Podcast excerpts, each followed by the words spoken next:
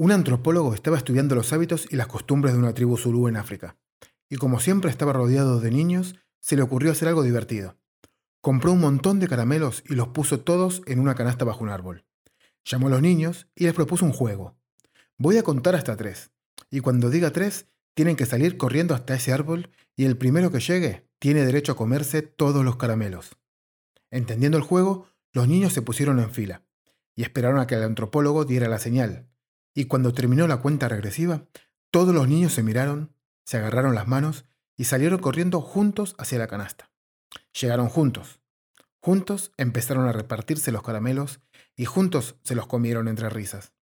Esto al antropólogo le re sorprendió, por lo que les preguntó que por qué fueron todos juntos cuando si lo hubieran querido podrían competir para que uno se pudiera quedar con todos los caramelos.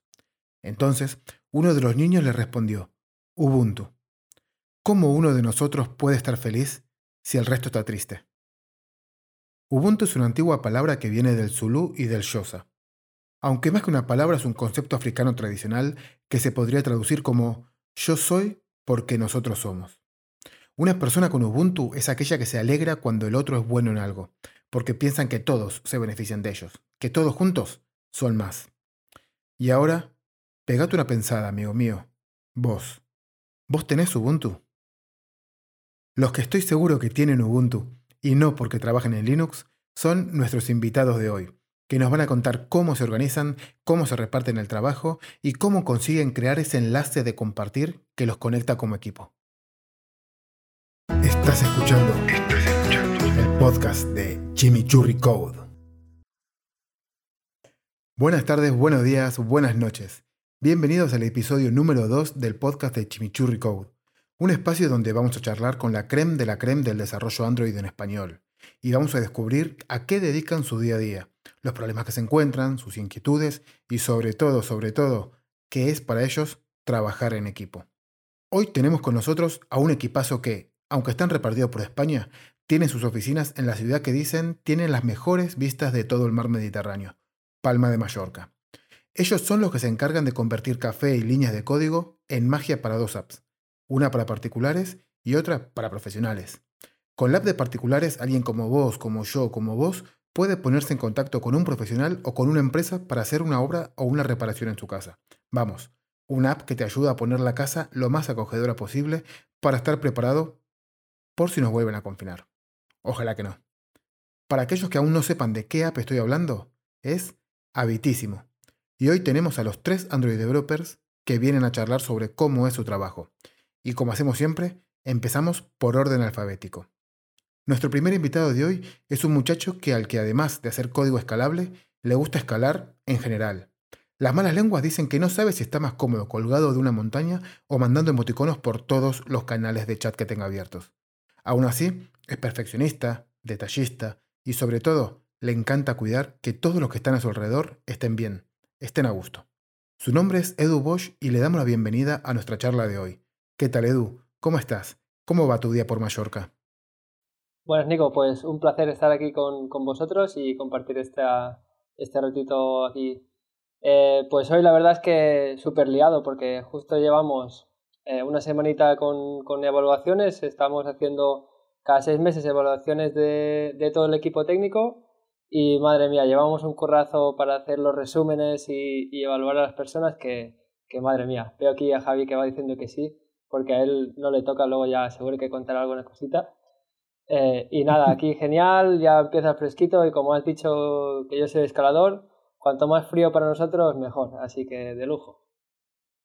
Pues me alegro un montón, sí. Entiendo lo que es la época de evaluaciones, porque eso al final nos saca muchísimo tiempo, pero bueno, es una de las cosas que nos ayuda a crecer y creo que es fundamental para, para los equipos. Así que bueno, vamos a continuar con las presentaciones porque ahora le toca a un compañero que empezó con una beca el año pasado y la terminó en julio. Pero le gustó tanto que volvió una segunda vez a meter más fragment y solucionar más bugs. Y con más ganas de trolear a sus compañeros que nunca. Pero no solo los trolean el día a día, sino también en la liga que tienen de Among Us, en la que dicen que es un crack. Así como también lo es cuando le toca analizar tareas o bugs. Su nombre es Javier Tacano. Bienvenido al podcast de Chimichurri Code. ¿Cómo estás, Javier? Che, también me interesa saber cuál es tu truquito para aguantar la cara de póker cuando jugas a la Among ¿eh? Porque yo soy malísimo y se me renota que estoy mintiendo. Bueno, muchas gracias por tenerme aquí. La verdad, todo muy bien. Eh, bueno, también es cierto que eh, hice mi primera beca aparte en fragmentos eh, también por culpa del, confinamiento. O sea, ya he vuelto a la empresa eh, dos veces. Y bueno. No se, cansa. Vaya, vaya mala fama que me he ganado. Bueno, no sé si es buena o mala en el, en el Among Us, madre mía. Pero la verdad, mi cara de póker, no sé. Y es que me divierto y voy riéndome mientras soy el impostor. Y entonces, claro, luego ya cuando ponemos las cámaras y eso, yo ya lo he dejado todo salir y tengo una, cámara, una cara súper neutra. Dicen que el, truco está en siempre hacerte pasar por impostor. Pero bueno, para terminar con las presentaciones, llega el turno de presentarla a ella. Una muy buena amiga mía a la que conocí hace un par de años en el DevFest de Jaén, en el que ella estaba con un live coding brutal, en Kotlin, eso sí. Es la primera persona en entrar 100% en remoto en la empresa, en Habitísimo, y parece que no fue nada mal, porque abrió la puerta a muchos otros después. Es muy top tanto a nivel técnico y arquitectura como a nivel de team pleasure siendo ella quien, es la que ayuda a que se creen iniciativas que cohesionan al equipo. Pero no solo es una artista picando código, sino también dibujando, porque si se van a su Instagram, Perrancana con K, van a ver un montón de su trabajo artístico y es brutal. Tu nombre es Rocío Ortega y te doy la bienvenida de todo corazón. ¿Cómo estás, Rocío? ¿Cuál será tu próximo proyecto? ¿Una nueva charla o un nuevo dibujazo de los tuyos? Hola, Nico. De verdad que después de la pedazo de presentación, puedo decir que estoy de lujo, vamos no me puedo quejar. y nada, sí, estoy, la verdad que, llevo un día muy bueno porque después de terminar las evaluaciones, que por fin terminé ayer, me cogió dos días libres, muy merecido. Y, y, nada, de, de proyectos, pues justo ahora acabo de abrir una pequeña tiendecilla para poder vender mi, mi dibujo. Así que si alguien quiere preparar algo para las navidades, que de hecho un, ojillo que, está muy bien. Y, de charlas, pues ahora mismo estoy como en parada, parada técnica, pero, pero volveré a preparar algo. Pero tengo que pensar a ver qué juego puedo hacer en live coding ahora. eso de jugar alto, el live coding para mí está a, a otro nivel. Bueno, ya tenemos a todos presentados, pero antes de empezar la charla me gustaría darles las gracias por dejarse liar para participar de esta conversación. Muchísimas gracias por su tiempo y muchísimas gracias por toda la buena onda durante estos días de organización. Es un placer contar con ustedes. Y para seguir conociéndolos un poco, creo que podemos empezar hablando de ustedes respecto al equipo de ingeniería. Estoy seguro que conocer cómo es la distribución de los teches siempre es una buena foto de cómo se trabaja en el día a día. Edu, ¿nos puedes contar cómo están organizados ustedes en Habitísimo con todos los equipos técnicos? Claro, pues en Habitísimo realmente tenemos dos partes diferenciadas a nivel técnico. Tenemos la parte de la web, que ahí habría cuatro equipos trabajando ahora mismo, y luego la parte de, las aplicaciones, donde estaríamos nosotros eh, propiamente. Entonces, en la parte web es donde hay más desarrolladores. Ahora mismo habría estos cuatro equipos que irían por línea de negocio y tres irían por línea de negocio y un tercero, hay un cuarto, sería para la parte de Salesforce, todo el tema de CRM, más Salesforce y demás. Y luego, por la parte de aplicaciones, no iríamos por línea de negocio, sino que, como has comentado antes, nosotros trabajamos tanto para la parte de particulares como la parte de profesionales. Es decir, que estamos ahí liados por todos lados y además ah, con Android y con iOS, que al final estamos manteniendo cuatro aplicaciones. Somos un, un equipo pequeñito. Ah, aquí estamos los tres de Android, pero luego tenemos dos personas más de, de iOS y luego una persona de, de backend que nos da soporte todo el tema de la API de las aplicaciones y que además es una persona que ya está ha estado trabajando en la parte de web y entonces es una persona súper transversal en, la empresa y nos hace eh, mucho de puente entre aplicaciones y, y, la web, ¿no? Al final es como nosotros le llamamos nuestro envasador de, de las aplicaciones. Y luego tenemos un, un último equipo que ha nacido hace muy poquito, que lo llamamos Habitísimo 2030, que sería un equipo que ha nacido básicamente para, para mantener eh, la aplicación de Habitísimo o para prepararla para 2030. Es decir, Habitísimo nace hace 11 años, en estos 11 años nace como una startup, el proyecto va creciendo poco a poco Y evidentemente, pues como todos los proyectos que van creciendo y además dentro de una startup, pues llega un momento en el que eso eh, cuesta de, de, mantener, ¿no? Y este equipo se encarga de crear las nuevas bases y las nuevas arquitecturas de la aplicación para que sea mantenible de aquí a 10 años. Estamos pensando en, el futuro. Qué bueno. La verdad que bueno, la verdad que además este, este último equipo del 2030 eh, mola, mola un montón. Me hace acordar, eh, hace años, cuando estaba en, en Idealista, habíamos hecho un, un ejercicio, una, una, dinámica que era, que era parecida. No, no al nivel de equipo, pero sí que dinámica de una, de una retro, en la cual lo que tenemos que decir es, estamos en el 2050, Idealista ha desaparecido. Ahora tenemos que analizar por qué. ¿Qué, ¿Cuáles han sido los errores que hemos cometido en estos 40 años, para poder, estos 20 años, para poder eh, decir que Idealista ha desaparecido? Y al final es un ejercicio súper bonito que te hace pensar de cómo estás haciendo las cosas ahora, de cómo puede evolucionar el producto y demás. Y me gustó un montón. Lo organizaron toda la, toda la gente de, de UX y de diseño que teníamos allí. Así que yendo por ese lado, por la parte de diseño de UX, también cómo se organizan ustedes un poco a nivel de, comunicación, ¿no? Cuando tenemos que hablar con toda la gente de, diseño, con toda la gente de producto y demás. Rocío, vos cómo, cómo crees que lo estáis gestionando todo eso dentro de la, dentro de la compañía? Bueno, eh, dentro, por ejemplo, dentro del equipo, del equipo nuestro de, de apps, tenemos a alguien dedicado a UX, a UI, um, básicamente para nosotros, y tenemos también al Product Manager, y la verdad que ellos son, como quien dice, el puente de comunicación con, con la empresa, el tema relacionado de producto. Y la verdad que, que desde la primera idea siempre, siempre cuentan con nosotros y nos hacen participar de, de todas las decisiones eh, así de productos que tienen que ver con, con las aplicaciones. De hecho, no, no sé, trabajamos haciendo a lo mejor workshops, entonces mm, podemos pensar en qué, qué, acciones podemos hacer dentro de la aplicación que vaya más orientado a, al objetivo de, de, la empresa.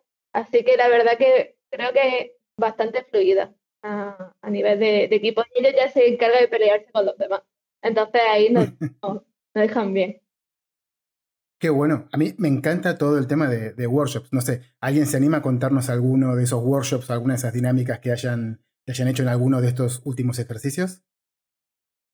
Bueno, yo me acuerdo de, de uno que hicimos, además fue, al, bueno, cuando se incorporó eh, Renan, que es nuestro, nuestro UX, y, y será el, el Product Manager, cuando se, cuando recién llegaron, hicimos un workshop que era cómo podíamos mmm, aportar más desde la aplicación de, de particulares, ¿no? A, a, al particular, porque llegas, tú pides un presupuesto y, y ¿qué más puedes hacer? Entonces, eh, claro, eso lo hicimos remoto, cada uno eh, en su casa con un, un board de, de Miro y ahí mm. vamos añadiendo, añadiendo tickets en plan de, pues yo creo que en este paso de la comunicación que tenemos podemos aportar esto y en este siguiente paso lo siguiente.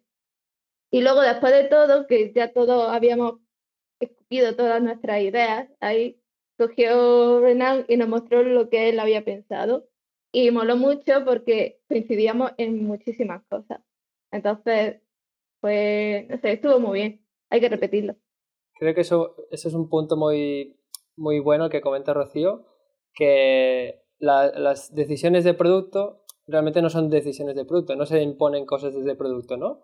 Sino que igual hay una idea o un problema que tenemos que, que llevar a cabo y lo que se hace es recoger toda la información de desarrolladores, UX y producto, trabajarla y de ahí sacar una, una solución final, ¿no? Y creo que eso es muy bueno porque también hace que el equipo pueda participar de todas estas decisiones. Y, a veces si solo te quedas con una parte de producto UX, pues te falta la visión más técnica, ¿no? O si solo coges lo que llega más de dirección, pues te falta la, la parte quizá de, de, de, cliente final, ¿no? De atención al cliente que tiene cierta información. Y con todos estos workshops conseguimos que realmente se genere una solución que encaje para el, para el cliente final, ¿no? Qué bueno, al final completamente de acuerdo creo que nosotros somos, también tenemos que sentirnos y, y, ser proactivos, intentar compartir, intentar hablar con la gente de, producto y diseño y al revés, ¿no? que ellos también nos involucren un poco más en todo este tema de, toma de requisitos, por decirlo de, alguna forma, porque también hay una cosa que es súper básica y es que si nosotros estamos en la fase de creación de ese, de ese producto o de esa feature o lo que sea, al final nos sentimos implicados. Entonces, creo que no hay nada, no hay mayor motivación que conocer un producto, que sentirlo tuyo y decir, bueno, yo yo lo vine a hacer, entonces yo quiero, yo quiero hacerlo crecer y quiero seguir trabajando sobre él y demás. Entonces yo creo que es una muy buena forma de, trabajar, de comunicarse entre, entre producto, diseño y, tecnología. Y hablando de, diseño, ¿cómo que ahora está muy de moda? ¿Con qué estáis vosotros? ¿Con Sketch? ¿Con Figma? ¿O trabajáis con alguna otra herramienta? Pues la, verdad es que este hace, hasta hace relativamente poco estábamos con Sketch y con, con Zeppelin. Eh, igual desde la pandemia o así. Luego ya llegó Genan, como decía Rocío, el nuevo UX que llevará como seis meses, un poquito más. Y ahí empezaron a cambiar un poco las herramientas y ya ahora estamos en Figma. Es decir, que vamos un montón de, cambios en, en, muy poco tiempo. Y la verdad es que creo que es una herramienta que soluciona los problemas en un solo sitio, muy colaborativa y es muy fácil que también desde el equipo técnico le podamos aportar a, los UX, ¿no? añadiendo comentarios o, cualquier cosa. Qué bueno. Y Javier, entonces, partiendo un poco de esto, ¿no? De, que tenemos nuestro Figma y que tenemos todas nuestras, nuestras herramientas, ¿cómo suele ser un poco el, en el día a día el, desarrollo, ¿no? ¿Cómo te pasa, te pasa diseño una, una feature con las screens o también el product manager ese que se encarga de meter las tareas y quién, quién se encarga de cada, de cada cosa dentro del proceso, ¿no? De producto, diseño y, y tecnología. Bueno, la, ver es, la verdad es que creo que hace un buen tiempo que no hago una tarea de desarrollo así que implique diseño en sí, ¿no? Porque últimamente he estado más con arreglar bugs y cosas de del, del código que está un poco ahí ahí. Pero no sé, cuando estábamos haciendo desarrollos de estos de formularios nuevos para registrarse o cosas así, normalmente ya nos, se nos proporcionaba un diseño bastante finalizado, ¿no? de parte del UX. Y entonces, bueno, pues nosotros íbamos, lo implementábamos y luego hacíamos feedback para cambiar, darle algunos toques más y, y dejarlo de una forma así finalizada y que estuviera de, acorde con, con lo que quería el, el UX. También adaptándolo para pues, otros dispositivos distintos a los que tenía el, el UX en mente cuando lo diseñó también. Qué bueno. Y, y todo lo que sería a nivel de, testing, ¿cómo hacéis que todo lo que el, el diseñador eh, ha hecho se, se, mantenga en el tiempo? ¿no? Es decir, ¿cómo, soy, ¿cómo sois capaces de controlar de que no estamos rompiendo nada cada vez que sacamos alguna, alguna versión? ¿Tenéis screenshot testing? ¿Tenéis test de, eh, test de instrumentación? ¿Cómo soléis trabajar con, ese, con esa parte, que es una parte compleja? En nuestra plataforma. Bueno, siempre tenemos, o sea, al final siempre después de cada, de cada desarrollo siempre estamos revisando todos los tests, los test unitarios y los otros, los de las demás de, interacción con la aplicación en sí, pues sí, los de instrumentación. Y eh, bueno, también, también pasa por en, en, GitLab también pasa por los tests, así que no nos van a dejar subirlo si está mal.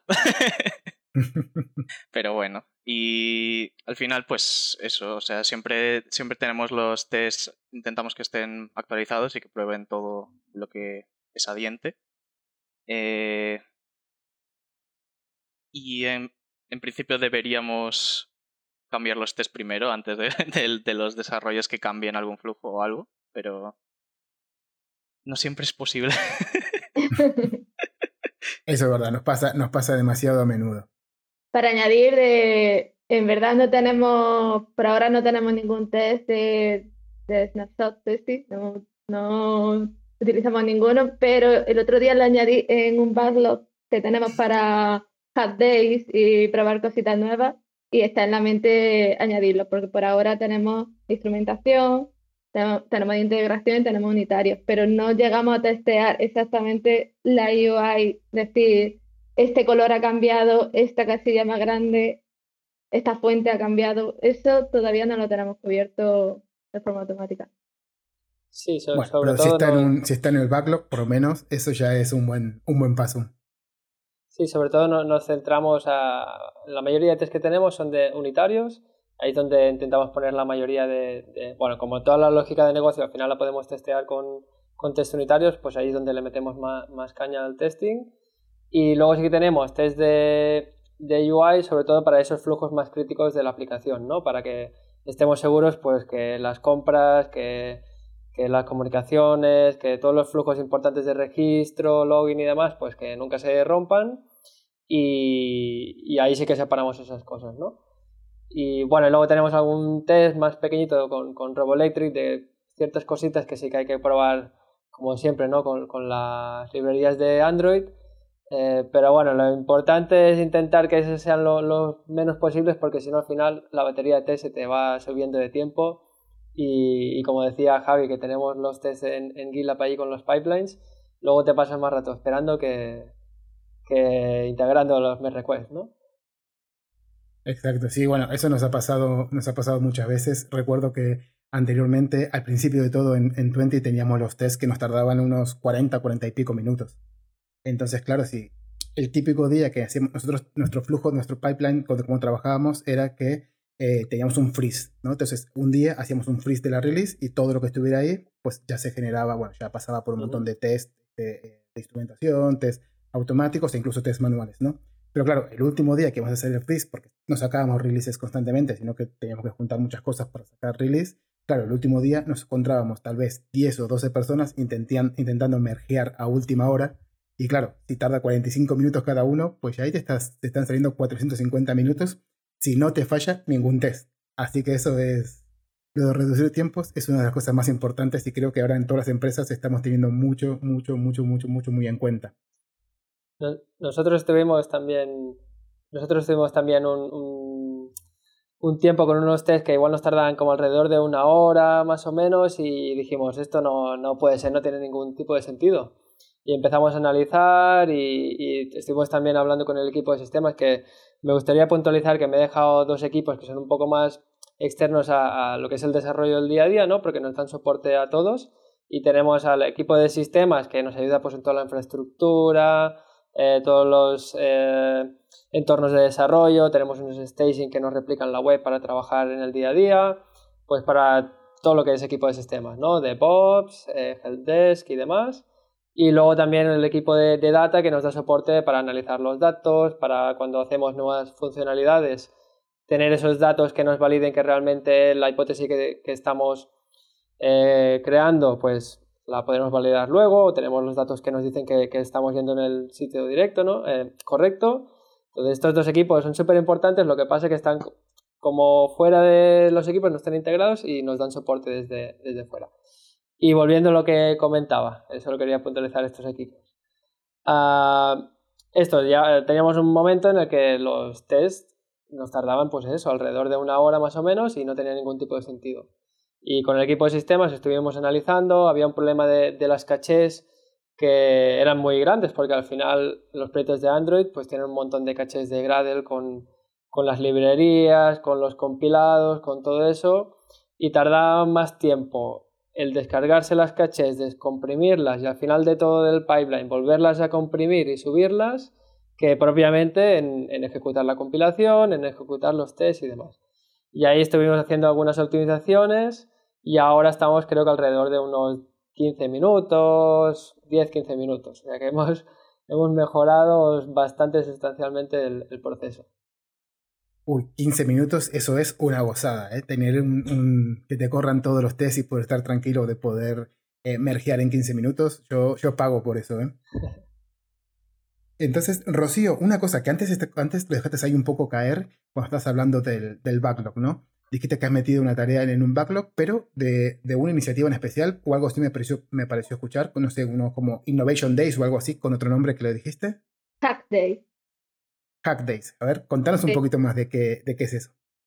Bueno, pues básicamente, eh, en teoría, mm, bueno, podemos hacer cada, cada dos semanas más o menos, ¿no? Cada, cada sprint o cada dos sprints, podemos guardar un día de, de hack time, ¿no? En, en, el que puedes probar cosas que a lo mejor no, no entrarían como ningún objetivo o nada para producto o nada directamente técnico. Entonces, bueno, sí sería técnico, pero cosas, pues, por ejemplo, eh, queremos investigar algo de realidad aumentada. Por eso caería en un Hack Day. Queremos investigar algo de calling multiplataforma, porque quizá a lo mejor en el futuro se utilice. Pues eso puede entrar en un Hack Day. Eh, por ejemplo, lo de eh, lo testing, pues pensé, mira, eso podría entrar también, porque si vemos así más o menos cómo se puede, cómo puede funcionar, hacemos una prueba facilita y tal.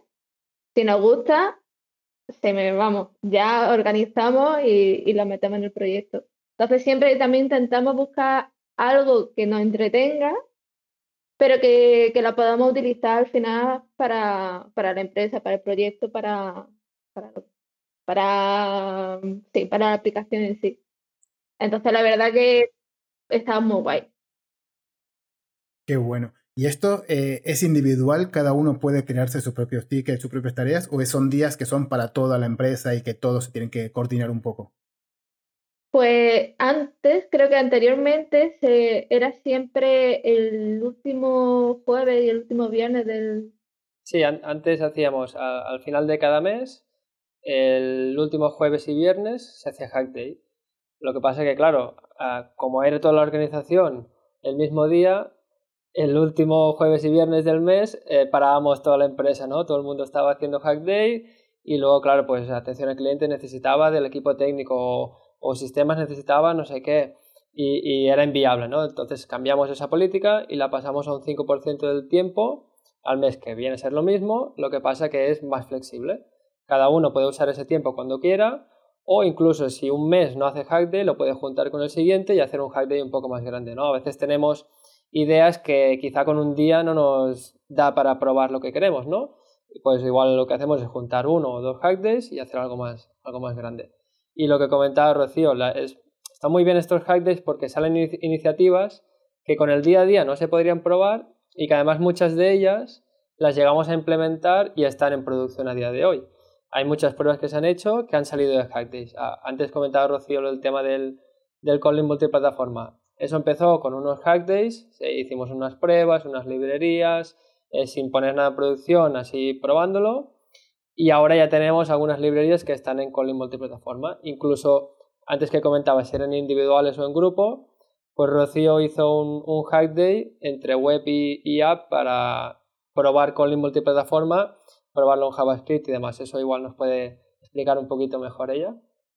Sí, bueno, eh, Exactamente eso, pensamos, pues mira, hemos hecho esta librería multiplataforma para gestionar eh, toda la analítica de la aplicación y había una herramienta que compartíamos entre web y la, y las apps, también para enviar los eventos y coincidían en eventos, eh, la taxonomía de, de los eventos era la misma, entonces dije, pues sí, web puede utilizar también nuestra librería que hemos, hemos currado en en cable multiplataforma, pues genial, ¿no?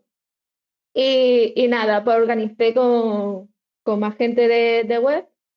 Creo que en total a lo mejor fuimos cinco y estuvimos un día probando y viendo a ver cómo se podría, se podría integrar.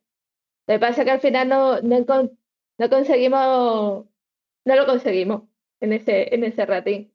Tenemos que volver a intentarlo pronto. De hecho, me, me gustaría retomarlo porque estaría bastante bien si encima, si ya nos podemos compartir código entre las dos, entre iOS y Android, si luego ya acertamos también a web, sería fabuloso. Eso sería fantástico. Además, nos, nos, evitaría un montón de los problemas que solemos tener de tener que duplicar por todos lados todo el, todo el código, ¿no? Que al final, eh, bueno, ya supongo que ya, ya estáis respondiendo un poco a la pregunta de si, si, os interesa el tema de Kotlin Multiplatform. Pero, pero sí, yo creo que es, es, algo que tenemos que intentar hacer para reducir la fricción y de reducir el, los tiempos de desarrollo y los costes que tenemos de estar, estar trabajando en, en, varias plataformas a la vez. Y como ya estamos hablando un poquito más de cosas técnicas, lo que sí me gustaría saber un poco de cómo es el día a día de, de ustedes, ¿no? Entonces lo que voy a preguntarles es cuáles han sido los últimos challenges a los cuales se han encontrado. Javi, ¿me puedes contar cuál es el último ticket así importante y que, te sentís un poquito orgulloso de, o no, de, de lo que tuviste que hacer y de cómo lo hiciste? Bueno, el primero que me viene a la cabeza es uno en que tuvimos que quitar la librería de Butterknife. Que mm. básicamente empezamos antes de, del confinamiento y luego volví y seguí haciendo ese mismo ticket. Y, y, estuve haciéndolo creo que casi hasta el final de, de mi estancia en las prácticas. Lo que pasa, Javi, que, que te lo estábamos dejando para ti. No queríamos ah, cerrártelo, hombre. Ah, bueno, muchas gracias por guardarme el, el ticket. Un regalito. Sí, pues. ¿Y qué tal? ¿Cómo, cómo lo viste? Sí, al final.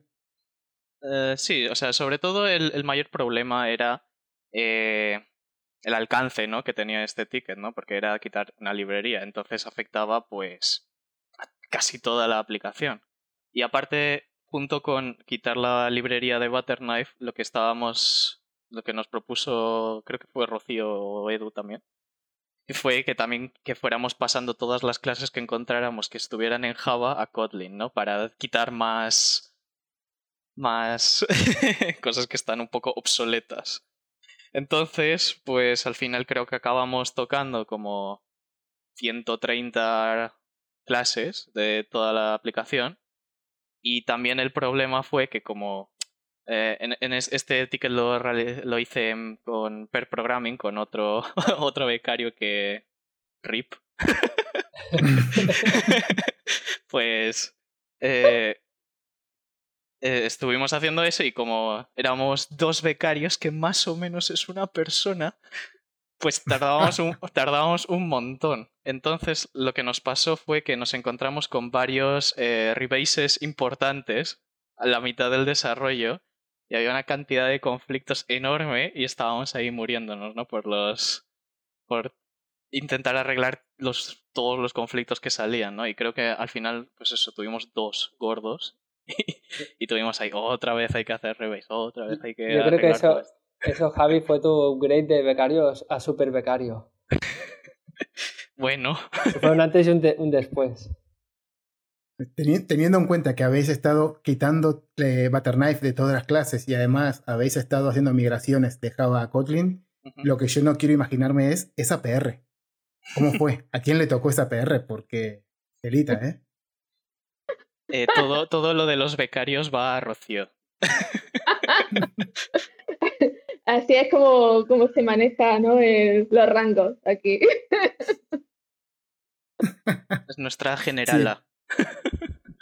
Sí, al final, al final eso, es un, eso es un tema súper interesante, ver cómo podemos gestionar todo este tipo de, tickets tan grande, ¿no? Al final, intentar hacer eh, mergeos mucho más a menudo, mucho más continuados, y, esto pues muchas veces nos puede ayudar a, a, no, sufrir, a no sufrir tanto. Por ejemplo, incluso eh, a mí hay una técnica que me gusta un montón, que es cuando no sé hasta dónde voy a meter, porque en este tipo de casos uno lo que hace es empezar a tirar del hilo, ¿no? Y empiezas a tirar del hilo y empiezas a tocar una clase, otra, otra y otra.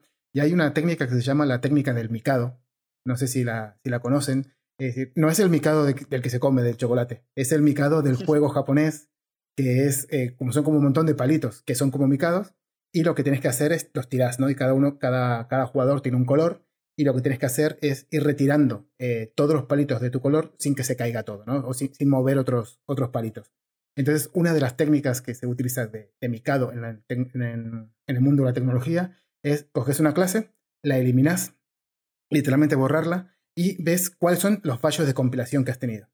Entonces, coges todos esos fallos de compilación y decís, bueno, en cada uno de, estos, de estas clases en las cuales ha fallado, también voy a coger uno y, bueno, voy a hacer un, revert y voy a eliminar uno de esos ficheros que fallaba. Entonces ahora vuelvo a compilar y me vuelve a fallar. Por lo cual con eso, si lo haces continuamente, va generando el árbol de dependencias de que tenés desde, tu, desde la clase con la cual has empezado.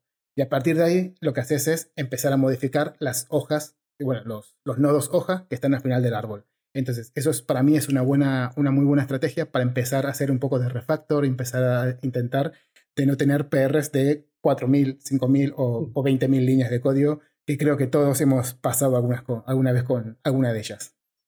Sí, de hecho no, no, nos pasa y, y, ahora hace relativamente poco estamos con unos grupos de trabajo para mejorar los mail requests, para buscar técnicas para reducir el tamaño de los me request y estamos trabajando en ello. Han salido técnicas como Elephant Carpaccio, que realmente no, yo no, no la conozco, pero debe ser como algo así similar.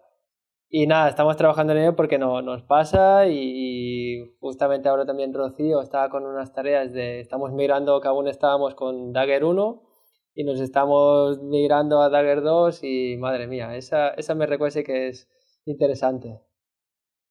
Esa yo te recomiendo que también metas a Saúl Díaz en ese, en request porque él se ha pegado también con, con ello y, y tiene muchísimo, muchísimo knowledge. Me parece perfecto. Entonces, si continuamos conociendo un poco cómo es el día a día de, Habitísimo, ¿quién se anima a continuar? ¿Cuál ha sido su último ticket? Bueno, sigo con mi último ticket, que es mi, mi actual ticket todavía, en verdad, en la migración de Dagger 2. Eh, estoy, estoy llorando sangre. Pero porque, claro, lo que yo creo que nos pasa a todos, no ha pasado, y es que no, no le haya pasado, que a lo mejor es un poco raro, es que muchas veces tú tienes ya un proyecto, el proyecto está ya montado, tienes ya montado su árbol de dependencia y ya está todo funcionando. Entonces tú simplemente, si tienes que añadir algo, pues te basas en lo que hay. Y punto. ¿Qué pasa? Dices, bueno, vale, vamos a hacer la migración. Ahora llega el momento de entender cómo está todo esto estructurado y cómo lo podemos hacer un poquitín mejor, ¿no? Porque ya vas viendo, bueno, esto a lo mejor aquí no estaría bien, esto no sé qué. Entonces, ha sido un trabajo como quien dice doble. Primero, aprender muchísimo más de Dagger 2, porque mi conocimiento era mucho más pequeño del que, del que yo pensaba. Y, y, bueno, y darle como también una pequeña vueltecilla al proyecto y aprovechar cosillas que teníamos ahí un poco que nos dolían relacionadas con el árbol de dependencia y solucionar así poquito a poquito. Y sí, Edu cuando revise toda esta migración, pues va a llorar también. Se lo estoy intentando dejar commit por commit, en plan, cada commit una pantallita para que sea fácil, pero son eh, eh, bueno, lo, grandes. Lo, bueno es que el trabajo grande ya lo hicimos en, en particular, es que ya lo hemos integrado, ahí sí que además hicimos varias iteraciones porque empezamos con esa aplicación que era más pequeñita y ahí pues sí que pues al principio migramos a Dagger 2, luego lo que decía Rocío, vamos a hacerlo bien, ¿no? Luego lo, eh, empezó a aplicar los scopes correctamente, a moverlo a subcomponentes, a modularizar todo lo que tiene que estar en la aplicación, lo que tiene que estar en las activities, en, las, lo que debería estar en los fragments, que nosotros trabajamos más con vistas que con fragments, pero bueno, ir estructurando un poco eh, esos scopes, ¿no? Y ahí sí que ese MRQS sí que nos llevó tiempo y, ya lo tenemos cerrado. Y ahora en principio la de pros ya es como ir directo a, a la solución final, ¿no? Sí, es más monótono. La revisión va a ser un poco de esto de scrollear y vale, esto es lo mismo, esto es lo mismo, esto es lo mismo, esto es lo mismo, esto es lo mismo. Va a ser aburrido. Lo, lo, que se conoce como el Terms and Conditions Review. Eh, de hecho, estaba, estaba, buscando justo esa palabra porque la recuerdo de, de una charla que diste sobre review y digo, era una que decía Nico, ¿cuál era? Exacto. Bueno, dando esta, esta, charla fue la que di en el, en el DevFest de Jaén y ahí fue donde, nos, donde nos conocimos. Mira, y antes de pasar con, con, Edu que nos cuente su último, su último ticket, sí que me parece importante eh, indagar un poquitito sobre lo que estabais hablando, ¿no? De que al final estáis teniendo un problema que ya lo habéis resuelto en la, en la otra aplicación. Entonces, ahí es donde viene mi pregunta de, ¿compartís código entre las dos aplicaciones? ¿Intentáis sacar librerías? ¿Intentáis sacar eh, no sé, si tenéis un sistema de diseño, también sacarlo para poder compartirlo y, ahorraros el trabajo, o también podéis aprovechar de decir, bueno, tengo una de las aplicaciones, es la que tengo un poco más mimada, que le voy poniendo pues los últimos juguetitos y demás. No sé, ¿cómo, cómo lo gestionáis con dos aplicaciones?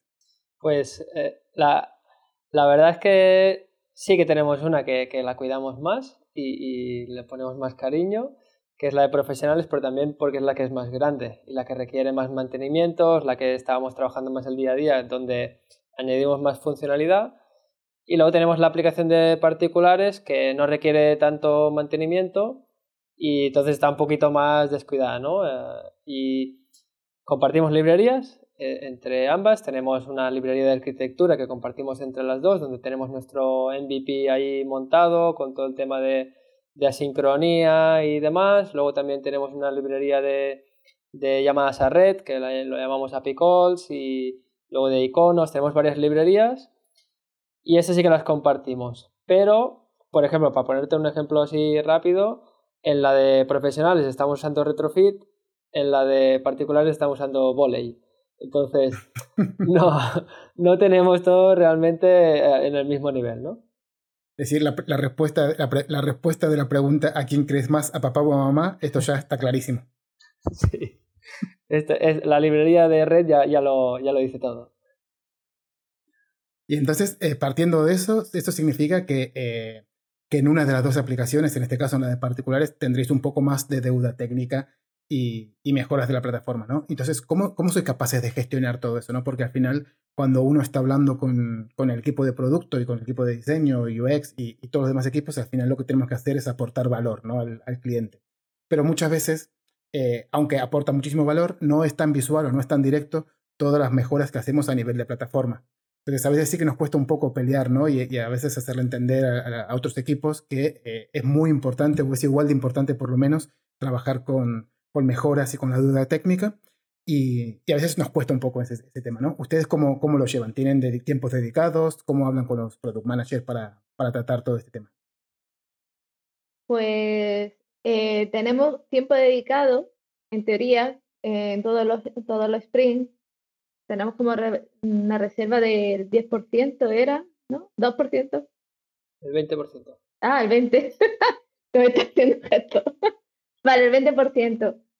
Y, sí es verdad que no siempre se cumple. Pero luego tenemos también, por otra parte, tenemos una ventaja, por lo menos creo que desde nuestro equipo, y es que como eh, las nuevas features que vienen de producto empiezan a, a madurarse desde un, mucho tiempo atrás, es decir, ellos ya empiezan a contarnos, mira, estamos pensando en hacer esto, no sé qué, no sé cuánto, tal, como que nos da tiempo a evaluar cómo está la aplicación y qué partes tenemos que tocar para ir preparando y allanando el terreno. Y encima, pues tenemos la excusa, entre comillas, de decir, oye, pues si queremos hacer esto, necesitamos mejorar esta parte porque tenemos cierta deuda técnica aquí o, o, necesitamos refactorizar esta parte para que luego sea más sencillo hacer el nuevo desarrollo.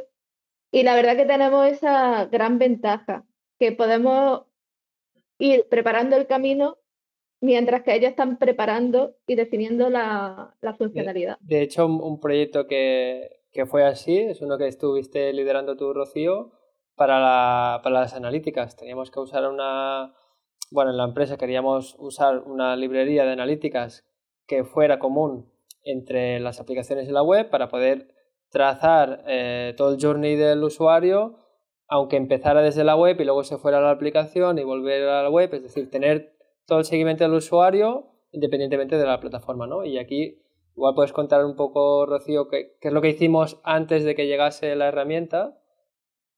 Claro, pues nada, nos, nos dijeron pues que estaban pensando en incorporar esta nueva eh, librería de, de, analítica y nosotros ya teníamos, pues, estábamos Analytics de, de, Firebase, había por ahí también un poquito de mezcla, vamos, unos cuantos trackers por ahí perdidos.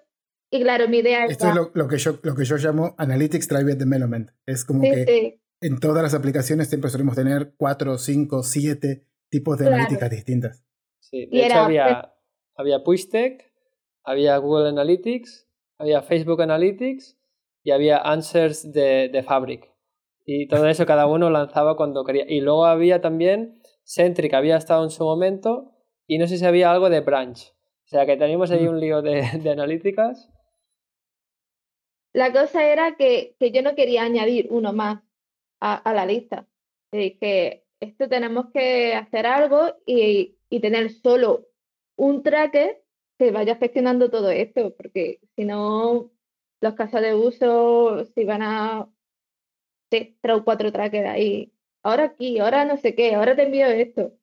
Entonces dijimos, bueno, pues vamos a migrar lo que ya tenemos de Firebase a una librería nueva que fue ya cuando montamos la librería en multiplataforma. Entonces ya unificamos todos los tipos de eventos con todas las formas que deberían de, de tener, tanto para iOS como para Android. Y claro, cuando llegó el momento de añadir los nuevos eventos de, de la nueva librería, bueno, la nueva plataforma de analíticas, pues ya teníamos nuestra librería funcionando y fue muchísimo más sencillo porque a la hora de definir los eventos se hacía solo en una parte. Luego desde iOS solo tenían que hacer la parte de llamar a ese evento, pero todo lo que hacía por dentro o cómo le ponían los labels o lo que necesitara, ya lo, lo gestionábamos dentro de la librería y solo se hacía una vez ese desarrollo. Qué bueno, la verdad que eso, eso está genial porque normalmente suele ser al revés, ¿no? Que primero te llega la feature, añadir la feature, añadir la deuda técnica y luego a ver cómo podemos ser capaces de solucionar esa deuda técnica. Así que creo que este, esta es una metodología muy, muy, muy, muy interesante. Esperamos que podamos seguir utilizándola. Esperemos que sí. No, no le digamos a nadie que podemos meter las cosas un poco feas. Y entonces, bueno, entonces estabas, estabas hablando que eh, teníamos ¿no? Esa, esta nueva librería de analíticas y demás, que lo estamos haciendo, que se estaba haciendo en un principio para compartir entre, entre todas las plataformas, ¿no? Para utilizar una misma, una misma librería.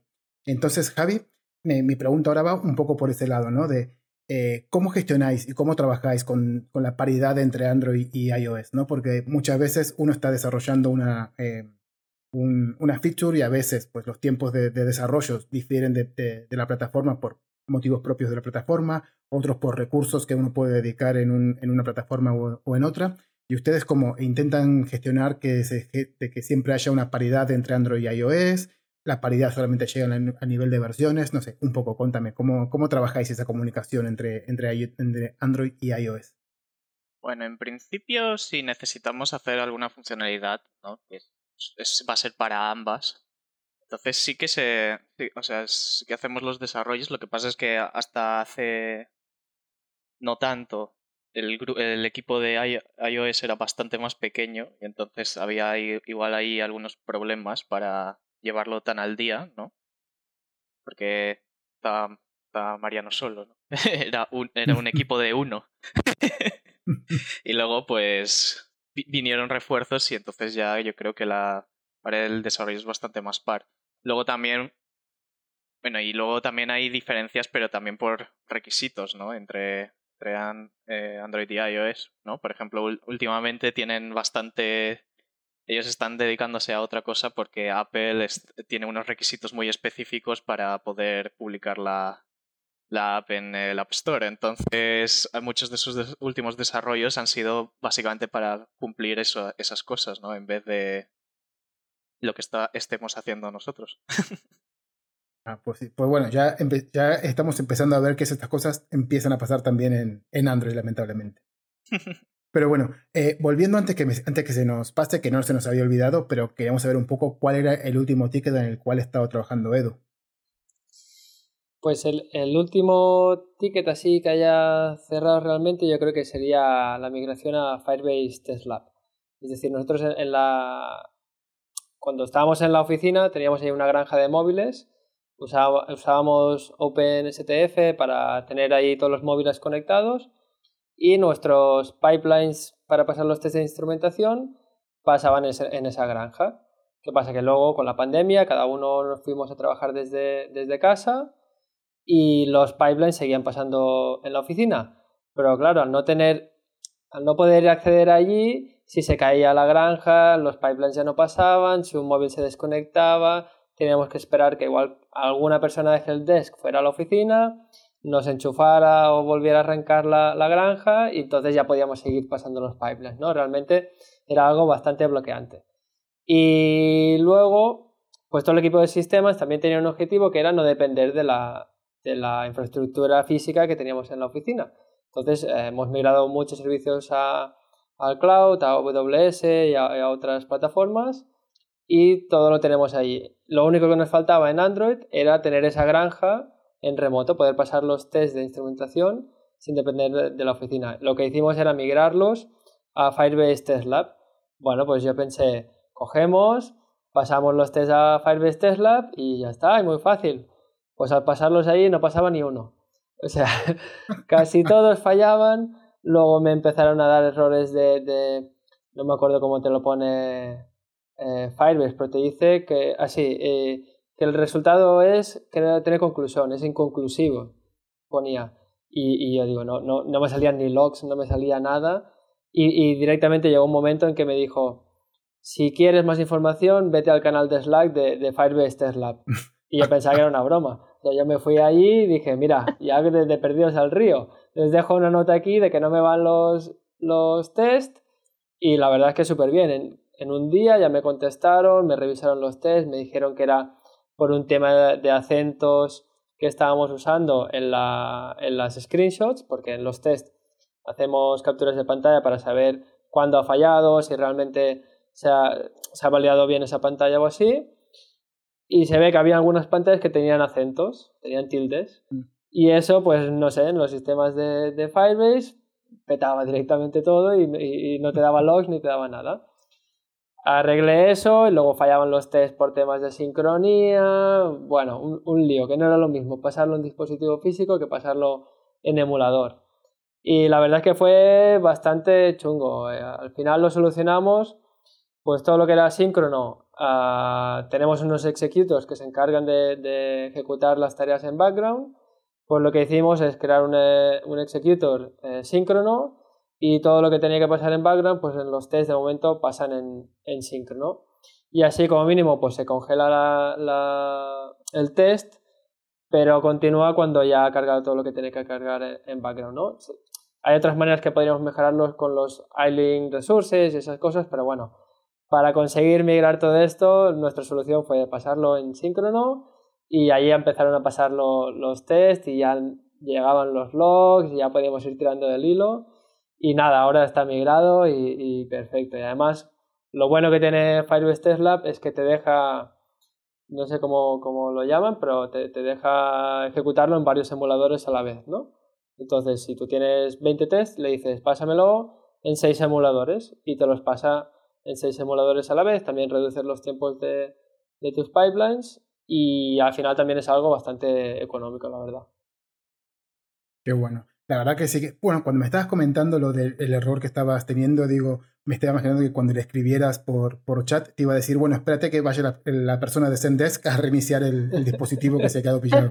Pero, pero sí, la, verdad que trabajar con Firebase Test Lab tiene que ser, tiene que ser genial. Nosotros lo estamos planteando a ver qué tal, así que ya, ya te preguntaré un poco de cuáles han sido tus, tus mayores problemas, además de esto que me estás, que me estás contando. Y, y, bueno, igualmente también está muy bien que hayas tenido tiempo y hayas podido sacar tiempo para, para, mejorar esos tests, ¿no? Porque poder correr todos los tests de forma, de forma síncrona es una solución que, que a mí me gusta mucho y te facilita muchísimo el, el desarrollo. Así que, bueno, chicos, como estamos acá hablando principalmente de, equipos, ¿no? De, vosotros sois un, sois un equipo, sois un equipazo.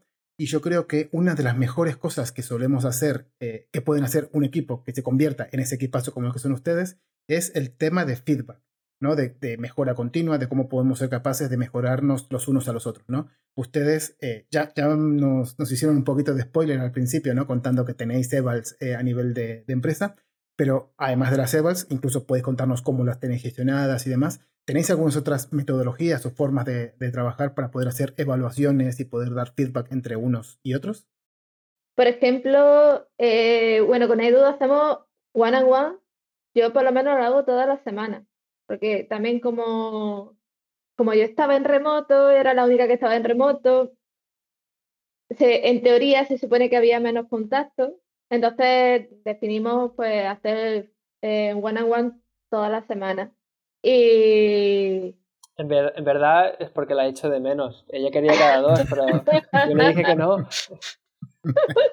Aparte tengo que decir que, mi chica es de Jaén y, Rocío es de Jaén, entonces a veces hablamos de cosillas de Jaén y como los padres de, de mi chica están ahí, pues salen temas y la verdad es que muy bien pasate por la casa de mi suegra que me trae que me mande más aceite que me quede sin, ¿no? Cosas así. Exacto. Ya se trae yo la furgoneta para cargarla bien, no te preocupes.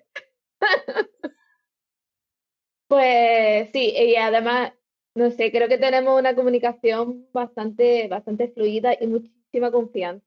Yo creo que confianza es lo más importante, porque si tú tienes confianza en decir las cosas, pedir ayuda, eh, lo que sea, va, va, a ir en ambas direcciones constantemente y no, y no pasa nada, ¿no? yo creo que es la mejor forma de, de estar con el feedback constante, ¿no? Tener confianza y ha habido ocasiones que hemos tenido one on one y te he dicho, si es que ya te he contado todo lo que me pasa, ya te lo he contado todo, si es que ahora ya no sé qué contarte más porque ya, ya te he dicho todas mis inquietudes o todas mis...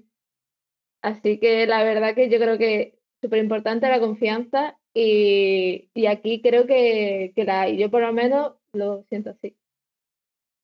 Sí, creo, creo que es uno de los puntos fuertes que tenemos en, el equipo, ¿no? Que hay un buen rollo buenísimo y incluso cuando entraron Javi y Biel, que era el, becario que estaba antes, cuando entraron los dos juntos, eh, pues al principio siempre hay esas semanas de conocerse un poco y, y, no, y no sabes pues cómo es uno, cómo es el otro, pero ya te digo que en una semana o menos ya nos estaban troleando, ya, nos, había una confianza ahí brutal y con, con todo el equipo siempre intentamos que cuando entra alguien, pues que conozca a todo el mundo, intentar tener espacios un poco más distendidos, ¿no? Por ejemplo, Rocío, que fue la primera persona que entró en remoto, vino dos semanas a, a Mallorca y entonces pues esas dos semanas aprovechamos para el onboarding y demás. Pero, pero también hicimos, pues hicimos un room escape un día, fuimos a cenar, otro día unas cervezas y, y yo creo que, yo no sé qué hicimos en, esa, en esas dos semanas, pero conseguimos que no sé, que, que Rocío estaba en remoto y estaba eh, igual que todos los otros y, igual de motivada y, participando como, como cualquier otro, ¿no? Desde el día uno. Sí, la verdad que esto es, eso es un, muy buen punto. Al final es una de las cosas que ahora tenemos que estar reaprendiendo, ¿no? Con todo este tema de, de pandemia que hemos tenido mucha gente onboardings en, en remoto y claro, al final el, no tener ese contacto en el, en el día a día, en el verte las caras, el salir a tomarte una cerveza, el charlar, el darte un abrazo, pues al final tenemos que intentar, aprender cómo hacerlo en esta nueva, lo que llaman la nueva normalidad, ¿no? Bueno, chicos, que yo creo que antes de, antes de ir cerrando lo que sería esto, porque ya estamos llegando al, tiempo que queremos, vamos a pasar a un poco de preguntas un poco más técnicas que me pidieron, eh, que me sugirieron, me dieron feedback para poder eh, terminar de cerrar esto, ¿no? Es decir, así que tenemos algunas preguntas que son un poco más técnicas de ver un poco cómo estáis trabajando vosotros en vuestra, en vuestra aplicación, ¿no? El tema de asincronía, yo creo que ese es uno de los temas bastante importantes dentro de una, de una aplicación. ¿Cómo, ¿Cómo, lo gestionan ustedes? ¿Utilizan alguna librería? ¿Qué librerías utilizan? Eh, ¿Corrutinas? No sé, promesas. ¿Cómo, cómo llevan todo el tema de, de la sincronía? La, la promesa es la, la, de pasar a corrutinas, pero es una promesa de Rocío. que nos tiene que ayudar a, pasar a, a, corrutinas. No, ahora, ahora luego... me pongo las corrutinas.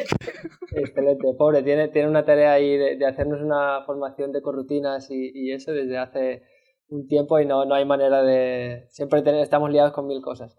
No, ahora lo que, lo que tenemos sobre todo, no, no usamos ninguna librería para, para el tema sincronía y vamos un poco pues como, como los dinosaurios ahí con los con los hilos, con los threads directos de Java y tenemos executors que nos gestionan todo el salto de, background al main thread y demás.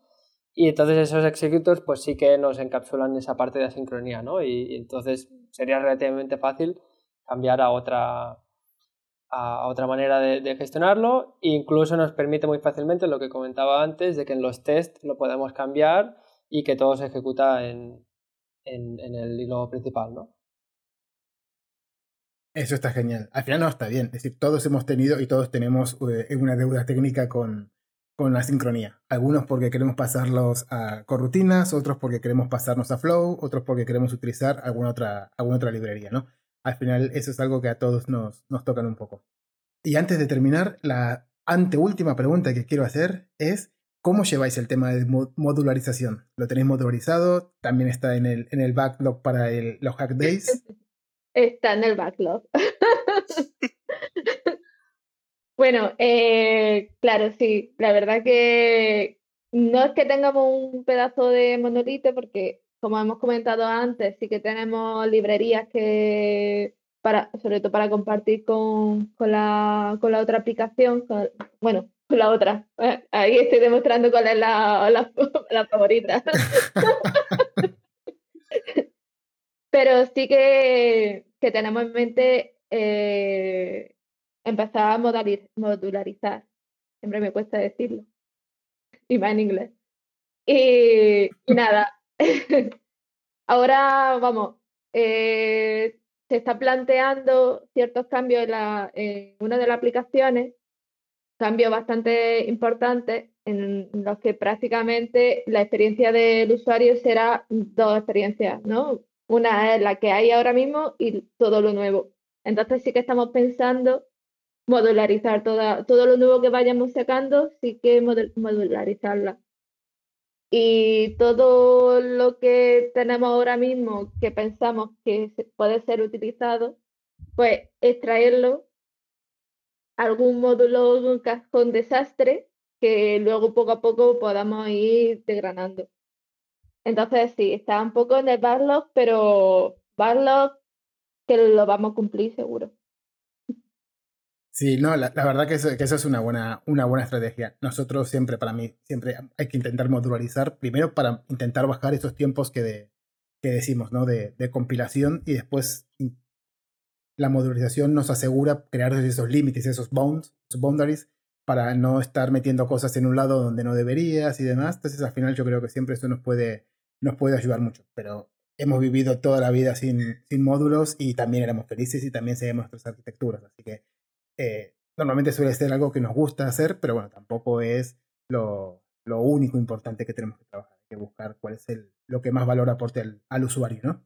Hay que admitir que con módulos pues tienes cositas más pequeñas que compilan, es más fácil hacer CDD, es una joyita cuando, cuando los tienes sobre todo el, el, TDD, sobre todo el TDD sí que se, se, nota, que a veces hacemos algún cambio pequeñito y, y, además como os contábamos que hasta ahora usábamos Dagger 1, pues eso no tiene KPT incremental, con lo cual si añadías una dependencia o así, madre mía, eso cada vez que tenías que ejecutar un test, pues llorabas. Y, y eso sí que nos ayudará un montón. Y lo que decía Rocío, ahora vamos a intentar que lo nuevo pues ya lo vayamos poniendo en módulos, nos va a facilitar el testing, tiempos de compilación y, demás. Qué bueno.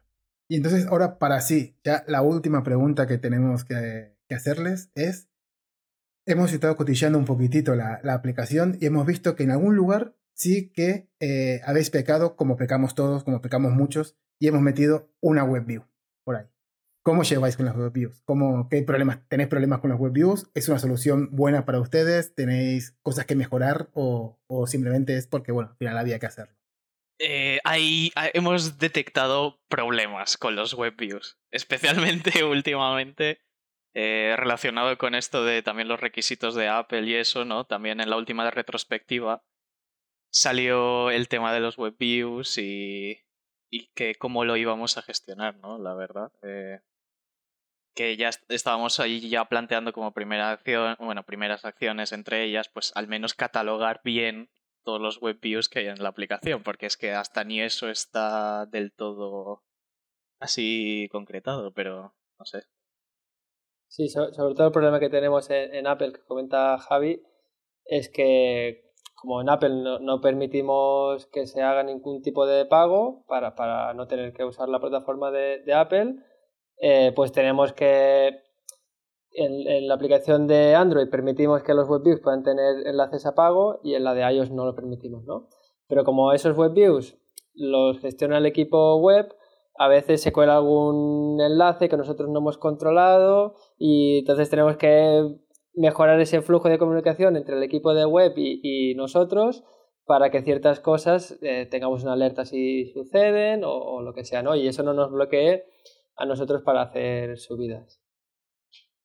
Sí, al final eso solemos tener todos un montón de problemas con las web views, ya sean con eh, headers duplicados o con enlaces que no tenemos en, el, en, un, en, una blacklist o en una whitelist.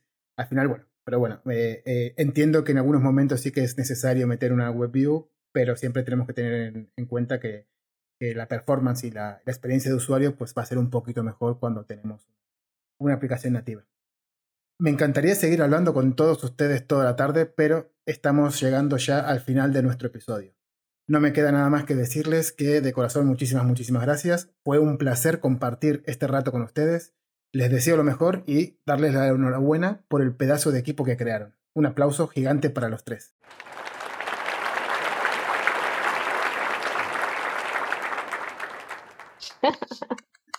Muchísimas gracias por tenernos, la verdad. Ha sido muy divertido. Sí, la verdad que muchísimas gracias por, por, contar con nosotros. ¿eh? La verdad que se agradece y hemos pasado un rato buenísimo. Invita a todo el mundo que quiera venir a hablar con Nico, que es genial. Muchas gracias, Nico. La verdad es que es súper distendido y tener un espacio así de charlar de cosas un poco más allá de Android, ¿no? Que al final nos centramos mucho en el tema técnico y, es tanto más importante, diría yo, la parte de equipo, ¿no? Eh, no es lo mismo estar trabajando tú solo en un proyecto que, compartirlo con más gente. Pues sí, la verdad que sí. Y gracias a mí no, gracias a ustedes por estar acá y por, dedicarme este tiempo. Y para ustedes, queridos amigos que nos escuchan por las redes, esto ha sido el podcast de Chimichurri Code. Mi nombre es Nicolás Patarino, mi Twitter arroba npatarino, y como diría un viejo político argentino, síganme, no los voy a defraudar. Aunque bueno, el político argentino era político y argentino, así que sí, claramente nos defraudó. Thank you.